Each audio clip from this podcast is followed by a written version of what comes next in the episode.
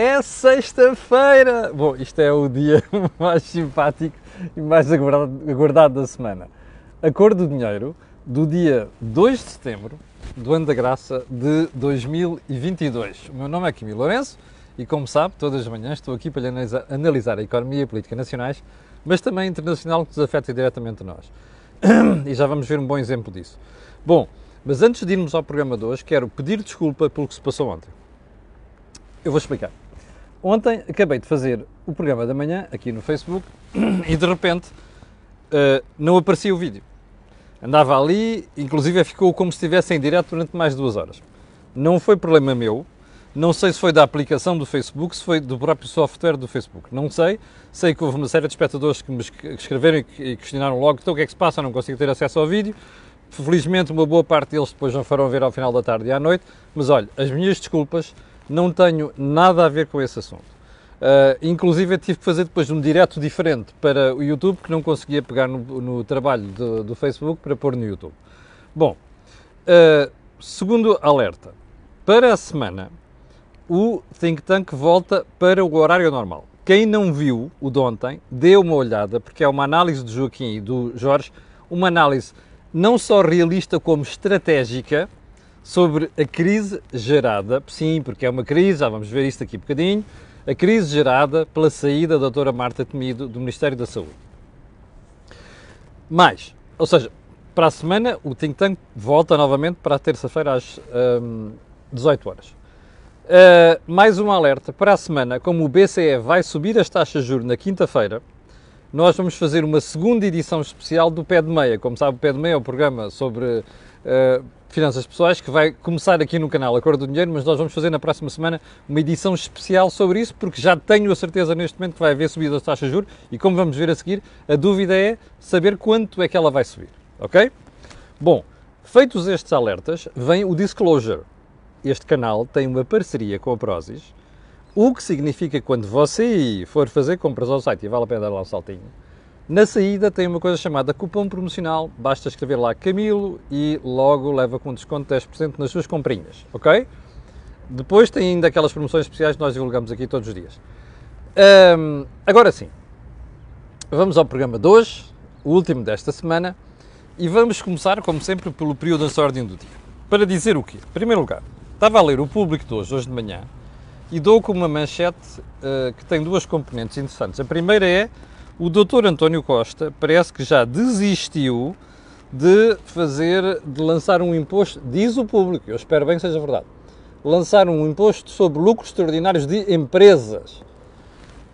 Eu acho que tem a ver apenas com uma razão, é que as empresas já estão sobrecarregadas, nomeadamente as empresas energéticas já estão sobrecarregadas com algumas contribuições e a banca também. Portanto, aqui não se pode fazer o mesmo que, está, que aquele rapazinho um bocado desmiolado anda a fazer em Espanha. Bom, isto é informação fidedigna, não sei, espero que seja. Isto é informação para ficar, não sei, espero que seja. Desculpa lá, esta câmera está aqui um bocadinho tortinha.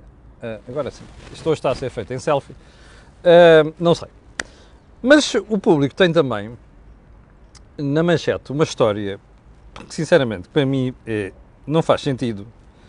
Que é assim: a comunidade judaica do Porto, uh, aqui diz comunidade israelita, eu acho que não é bem comunidade israelita, é comunidade judaica do Porto fez uma queixa à União Europeia de antissemitismo. Diz assim a manchete do público. Numa queixa enviada à Procuradoria Europeia, imagine só, a comunidade israelita do Porto diz-se vítima da, entre aspas, maior conspiração antissemita do mundo e alega que o anterior executivo, entre aspas, acelerou o pedido, fechar aspas, de nacionalidade de Roman Abramovich. O governo nega. Ah, todos nós em Portugal somos sensíveis à questão do antissemitismo. Não é, por aqui, não é apenas porque aconteceu durante o, o, o período nazi, é pelas nossas próprias culpas, em certa altura da nossa história, quando fizemos coisas impensáveis à comunidade judaica, ok? Todos nós temos um bocado de sangue judeu em Portugal. Calcula-se que dois terços da população tenham sangue judeu ou ascendência judaica. Bom, meus amigos, não se brinca com estas coisas. Uma coisa é a comunidade judaica do Porto ter queixas porque começou a ser investigada por causa da aquisição de nacionalidade por pessoas com ascendência sefardita. Como você sabe, sefarditas, espora, uh, uh, diáspora espalhada pelo mundo. Esses processos não, nem todos são claros e, portanto, é óbvio que as autoridades devem investigar. Não é têm de investigar, é devem investigar. Isso é uma coisa. Ter razão de uma coisa ou outra é uma, são, são, são exceções. Não se pode generalizar isto, não se pode fazer estas coisas. Repare uma coisa, veja só, isto não é o exagero, isto é estupidez, ok? Esta parte se for verdade esta citação do público, maior conspiração antissemita do mundo, epá, tenho um juízo. Ainda há dias vi um artigo pá, sobre o senhor Mahmoud Abbas, como sabe, é o chefe do governo palestiniano, sobre a história dos atletas olímpicos de Israel nos Jogos Olímpicos de 1972. Pá, meus senhores, não se brinca com isto. Não se, estes termos não podem ser aplicados com ligeireza e a comunidade judaica do Porto está a fazê-lo. Isto cria um problema, porque vai atiçar contra estas atitudes gente que até agora não tem nada contra isto, porque isto é um exagero. Não se pode utilizar expressões destas a menos que haja factos inquestionáveis e não há. Sinceramente, não há. Portanto, um bocadinho de juizinho esta malta, talvez um bocado de bom senso, talvez ajudasse. Bom, ponto seguinte da conversa do período de ordem do dia. A Espanha baixou o IVA do gás de 21% para 5%. Está aqui, manchete dos nossos amigos do El País, e diz que vai custar ao governo espanhol, aos cofres espanhóis, 190 milhões de euros. Você vai ver que não tarda nada, a coisa vai chegar aqui. Eu sou contra. E eu sou contra, e vou-lhe dizer porquê. Porque é a mesma teoria. E como vocês sabem, a Iniciativa Liberal pediu uma coisa parecida em Portugal. Portanto, vou-lhe dizer porque é que sou contra. Quando você baixa o imposto, nomeadamente o imposto sobre o consumo, isto afeta toda a gente, abrange toda a gente. Não é isso que a gente tem que fazer. O sinal de subida de preços deve servir para as pessoas alterarem os seus comportamentos. Não é para as pessoas continuarem a gastar como gastam. Portanto, o que faz sentido, repito pela enésima vez aqui, ouviu pela primeira vez aqui, ok? Vamos ver quem é que realmente precisa e fazer o targeting dessas pessoas e ajudar essas pessoas. Não sei se o governo vai conseguir fazer isso, se não fizer, é um disparate. Ponto seguinte. O Presidente da República pede apoios urgentes aos portugueses por causa deste problema da inflação. Olha, o Marcelo, grande economista Marcelo, que dizia que as taxas de juros no final do ano passado só iam subir em 2023, não é? E 2024, o grande Marcelo, que jurava, grande economista Marcelo, só não sei como é que deram prémio Nobel ainda, que dizia que havia inflação e era transitória, há escassos quatro meses, o grande Marcelo agora diz que é preciso pôr os aos portugueses. Pá, este tipo é um catavento, percebe? Catavento! O que nisso? Sobe para aqui, vai para ali, sobe para aqui, vai para aqui. Não há memória de um patetice, patetice destas na, na, na Presidência da República, sinceramente. Não há, não há memória. Bom, o pinga-pinga, ponto seguinte, das boas notícias sobre as medidas anticrise do governo. Quer ver? Pinga-pinga. Ontem era no jornal I, hoje é no meu jornal. No Jornal de Negócios. Onde é que isto está? Onde é que isto está? São tantas manchetes hoje que eu já, até já lhes perdi a conta. Olha, pensionistas vão ter aumento antecipado. Portanto, o governo está a fazer, está a procurar fazer, é fazer esses aumentos já é uma parte este ano e provavelmente o resto no próximo ano. É para calar a malta. Vão, às pinguinhas vai saindo isto. Eu, há uma coisa que eu sei, para mim está mesmo preocupado. Está mesmo preocupado porque isto começa a ter impacto sério na sua imagem. Mas olha, sabe uma coisa, vai piorar. Vai piorar porque estes rapazes são os mentirosos, não tiveram coragem de dizer que nós estamos perante uma crise, uma crise séria e que isto vai ter consequências ainda mais sérias do que está a ter. São os mentirosos e as pessoas não são estúpidas. Mais tarde ou mais cedo, isto vai-lhes cair na carteira, já está a acontecer e, portanto, isto está a alterar aquilo que é a percepção que os portugueses têm do governo. Uh, ainda sobre os apoios do governo, o Primeiro-Ministro disse ontem em Moçambique, depois daquela belíssima cena da dança, de, de dança na rua, na Avenida Júlio Nyerere, que eu conheço muito bem, no centro português, um, o Primeiro-Ministro disse que ah, as medidas já segunda-feira, vamos já aprovar isto com o Conselho Ministro, segunda-feira, esta segunda-feira que vem no, no, depois do fim de semana e que as medidas para as empresas vão esperar pelo Conselho de Ministros de Energia da União Europeia. que salveram no dia 9 de setembro. Portanto, vamos ver, vamos ver. Eu, eu estarei muito atento às medidas que depois para comentar na, na terça-feira, se é que na segunda-feira não, vamos ter, não vamos ter mais leaks, ah, acho que já vai haver este fim de semana, e já houve alguns, vai haver mais leaks depois no fim de semana. Bom, assuntos principais de hoje. Eu tinha ficado a falar de inflação. Porquê? Porque a inflação, segundo os últimos números, baixou em Portugal, baixou uma décima. E a pergunta é, pá, não há... Isto agora é para valer? Não, não é. Ok? E daqui a pouco já vou às belíssimas declarações do Sr. Governador do Banco de Portugal ontem, nas conferências do Estoril. Uh, não é. Tenho mais notícias para si. Não é. E não é porquê? Porque você, o que está a ter é um efeitozinho daquela história do controle de preços de energia. Mas se você tirar aquelas componentes mais voláteis do índice de preços no consumidor, que é uma das formas de medir a inflação, você obtém aquilo que se chama inflação subjacente, que reflete o verdadeiro comportamento dos preços. Ora, o que está a suceder é que essa inflação subjacente continua a subir. Ora bem, e subiu duas décimas segundo dos últimos números. Ora, isto quer dizer o quê? Que por baixo está a ver, está a ver um fogo numa floresta. Ardeu o topo, a copa, a malta apagou a copa, mas o fogo está lá embaixo, na raiz, a crescer, a crepitar. Isto é a melhor forma de lhe explicar o que é que está a passar com a inflação e a inflação subjacente. Portanto, aqui em cima já não é apagaram, mas o fogo diminuiu. Ali embaixo está a crepitar. Portanto, mais dia, menos dia, isto puxa o resto para cima. E você pode mesmo apostar que é isto que vai acontecer, ok? Portanto, não vale a pena estarmos aqui já a pensar, ah pá, não, isto é uma coisa transitória, é pá, é melhor os gajos do BCE para ter um bocadinho de juízo e tal, um subirem já as taxas de juros, não sei das quê. Não vale a pena, vai acontecer, ok? Ponto seguinte. Taxas de juros, lá está. Está marcado, quinta-feira, por volta das 15, sei lá, entre as 14 e as 15, vamos fazer um, vamos fazer um trabalho sobre isto. Uh, em parceria com a Twinkle. Como você sabe, são os parceiros que vão ficar connosco no programa de finanças pessoais do Pé de Meia. Bem, então vamos lá uh, aos assuntos principais de hoje. Como sabe, o Primeiro-Ministro, ainda a história da Marta Temido, da saída da Marta Temido, o Primeiro-Ministro não tomou logo a decisão de substituir a Ministra da Saúde. E houve várias coisas que, que se levantaram, várias questões. Porquê? Quer pensar bem no assunto? Que se está a analisar se vai fazer uma remodelação? Porque quer escolher bem a sucessora ou sucessora? Ou porque não encontra ninguém que quer ir para lá? Como você se recorda, no próprio dia, dia da demissão, houve uma série de pessoas, analistas, que começaram a dizer não, o Primeiro-Ministro não, quer, não, quer, não se quer precipitar, não quer tomar já uma decisão, não sei quantos, não. não.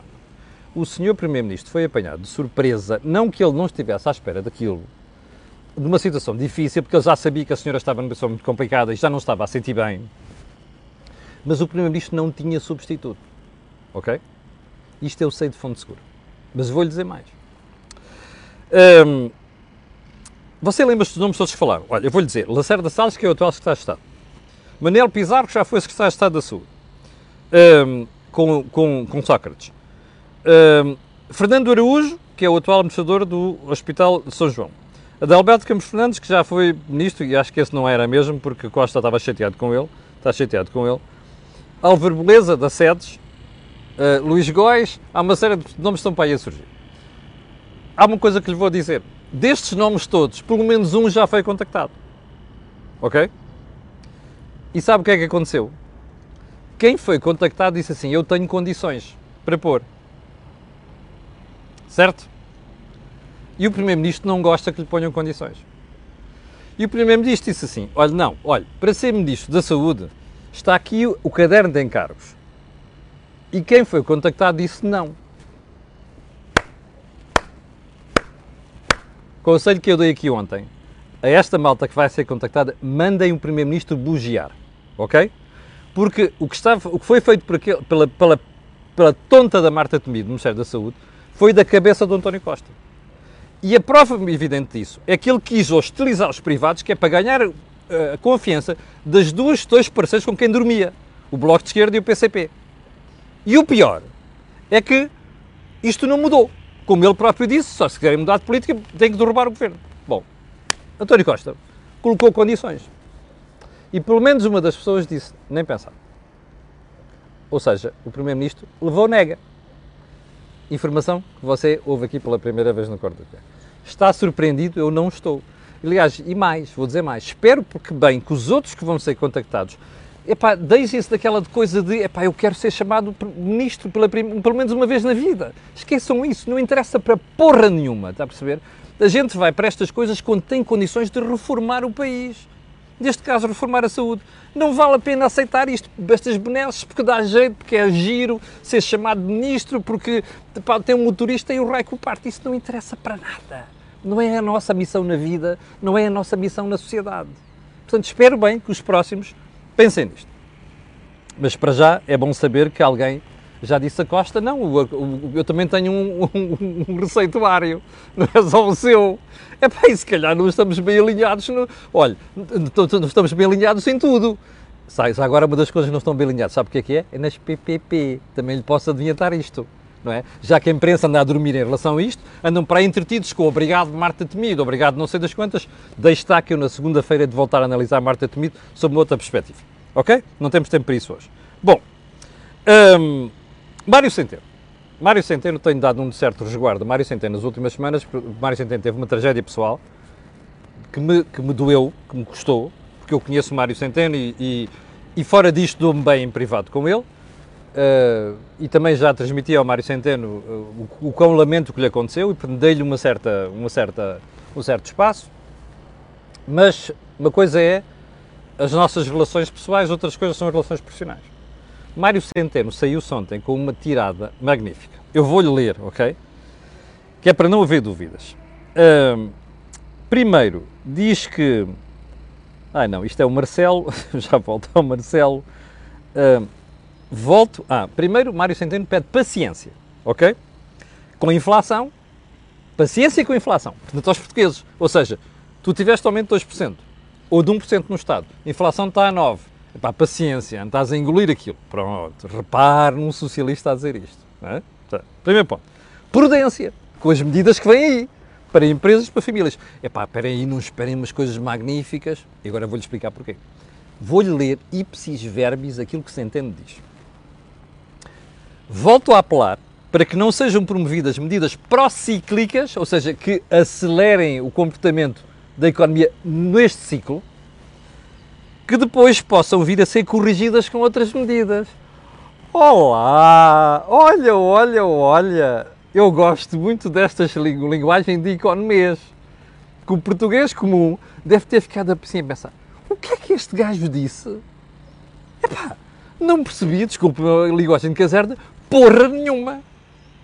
Bem, é natural, digo eu, aos meus concidadãos que estão desse lado. Sabe o que é que o Centeno está a dizer? É assim, epá, reparem uma coisa, nós temos uma aceleração da inflação. Epá, o que não podemos estar a fazer agora é tomar medidas que depois possam até piorar isto. Nomeadamente, aumentar salários. Percebe? Porque ele é claro. É que, repare, depois pode ser preciso até tomar medidas contrárias para contrariar isto. Exatamente. Pois é. Olha, e que tal dizer isto aos portugueses com linguagem que qualquer rapazinho, numa tasca da esquina, sem desprimor para a tasca da esquina, percebe? É? O Centeno sabe muito bem que aumentar salários agora e estar a tomar medidas idiotas como baixar impostos para todos é um erro. É pena é que ele agora não tenha no sítio para dizer isto em, em linguagem corrente aos portugueses. Está a perceber? Este é que é o problema. Ou seja, aquilo que ele andou a fazer durante muito tempo foi uma mistificação sobre devolução de rendimentos, comportamento de economia, coisas fantásticas, agora está a desdizer isso tudo. Convinha era que explicasse isto aos portugueses como deve ser, não é? Que é para a malta perceber quem é que tem lá. Ok? Bom, vamos seguir para mim. Mas o governador diz que a inflação vai cair, embora de forma mais lenta do que gostávamos. Oh, olha, olha, olha, olha. Onde é que está o centeno de aqui há uns meses que jurava que a inflação era transitória? Deixa-me lá ver o conceito transitório. Um, dois, três, quatro, cinco, seis meses. Epá, porra, já vamos com oito meses. Ah, não se prevê que se resolva até ao fim de 2022. Ah, não se prevê que se resolva em 2023. Vai começar a cair para os tais 2%. Mas espera aí, o transitório é o quê? É 6 meses, um ano, 18 meses, 24 meses? Oh, doutor Mário Centeno, francamente. Epá, eu compreendo que às vezes é preciso fazer uns fretes ao amigo que a gente deixou no, primeiro, no governo, na chefia do governo. Eu compreendo que às vezes é preciso um gajo dizer umas coisas diferentes do que dizia quando era ministro. Mas quer dizer, francamente, era bom assumir que errou, não é? E que dissesse isso ao país agora para a malta perceber que ele tem um bocadinho de vergonha na cara, certo? Bom, já agora, o mesmo Dr. Mário Centeno, ex-ministro das Finanças, que hum, dizia, agora governador do Banco de Portugal, que dizia há uns três meses, olhem, uh, ah, este, este ano o perda do poder de compra vai ser para aí 1% para as famílias. 1%? Ah, espera aí, ele está a dizer inflação está nos 9, é, pá, é melhor não andarmos para aqui a subir salários, senão ela sobe mais.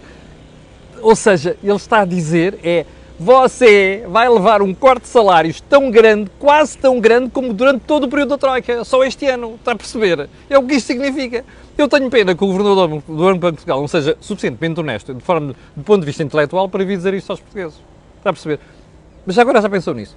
É que a inflação está a retirar, está a cortar os salários quase tanto como cortou a Troika. É que a Troika em 4 anos cortou de 5 a 15 faça lá as contas este ano, só no ano quanto é que vai levar a ratada. E já agora o que é que vai acontecer no próximo ano. Está a ver? Falta um bocado de coragem para conhecer estas coisas. Digo eu. Bom, vamos continuar para mim. Quanto é que estamos de tempo? Deixa-me lá ver. Ah, uh, eu tinha prometido esta semana falar da revolução energética que a senhora Ursula von der Leyen já está aí a propalar. Remember? Então, é assim. Eu, nos dias seguintes, não disse mais nada, porque não tenho dados. Nem o Financial Times fez uma análise boa, nem ninguém fez. Ninguém tem dados ao certo. Mas já começaram a sair. Uma das notícias que saiu apareceu hoje, está hoje na manchete do El País. Está aqui a vermelho. Que diz assim: Eu vou-lhe ler, que, é e que está muito pequenino e portanto você não vai conseguir ler daí é assim. Bruxelas estuda a forma de limitar o preço das renováveis espera aí. O El País, de terça-feira, o El Mundo, jornais económicos espanhóis, o El Economista, o Expansión, o Cinco Dias, são três, andaram três dias a dizer assim, ah, Bruxelas estuda a fazer uma coisa parecida com o travão ibérico, o Topel Gas. E eu, porra, espera aí, não é possível. É melhor não dizer nada. Querem dizer, querem ver que eu estou doido e perdi juízo. E, portanto, epá, falo disto, não falo nisto. Optei por não falar, ainda bem é que se fizerem isso é uma estupidez. Mas eu tinha dúvidas, que eu acho que Bruxelas faz, faz disparates, mas não costuma ser normal. Portanto, o que o país está a dizer hoje é o contrário do que disse nos últimos dias. É verdade? Não faço ideia. Mas uma coisa é certa. O top L gas parece que não é medida que os europeus queiram cheirar e adotar para o resto da Europa. Quais são as consequências disto? A gente vai ver na próxima semana por uma razão muito simples. Isto é matéria muito complexa e, como eu lhe disse na segunda-feira, eu não acredito em medidas urgentes, conjunturais e, ao mesmo tempo, medidas estruturais. Não acredito. Acho que a Comissão Europeia ainda não pensou muito bem nisto e a pior coisa que pode fazer é agora começar a mexer no mercado da energia, é para mexer contratos de longo prazo e não sei o quê, por dar cá aquela palha e depois chatear os investidores andar a ter problemas em, com, com o processo em tribunal e mais grave do que isso é depois termos um problema no investimento na, na, na, energia europeia. A energia é crucial, não se pode brincar com este setor, está a perceber? É uma questão de segurança nacional e é uma questão de segurança da União Europeia. Não se pode tomar medida em cima do joelho, que é o que estes senhores estão a tentar fazer. Portanto, vamos guardar essa matéria para a próxima semana. Hum, já agora só uma coisa sobre esta matéria. Este, esta informação apanhada pelo país devia estar hoje nos jornais portugueses, não está? Não devia? Vá lá ver os jornais portugueses a ver se alguém trata disto. É uma pena, de facto. Bom, já violei o tempo vergonhosamente. Quero agradecer às 6.100 pessoas que estão em direto. Quero agradecer esta, quero pedir a estas pessoas e outras que vão ver aquilo que peço sempre. Colocar um gostinho aí e fazer partir nas redes sociais. E aqueles que estão no YouTube também veem isto. Olha, botão subscrever se faz favor e um likezinho. E sabe porquê? Aquilo que houve aqui não houve mais lado nenhum. Obrigado, tenham um grande fim de semana. Nós voltaremos a ver-nos na segunda-feira às 8 da manhã. Com licença.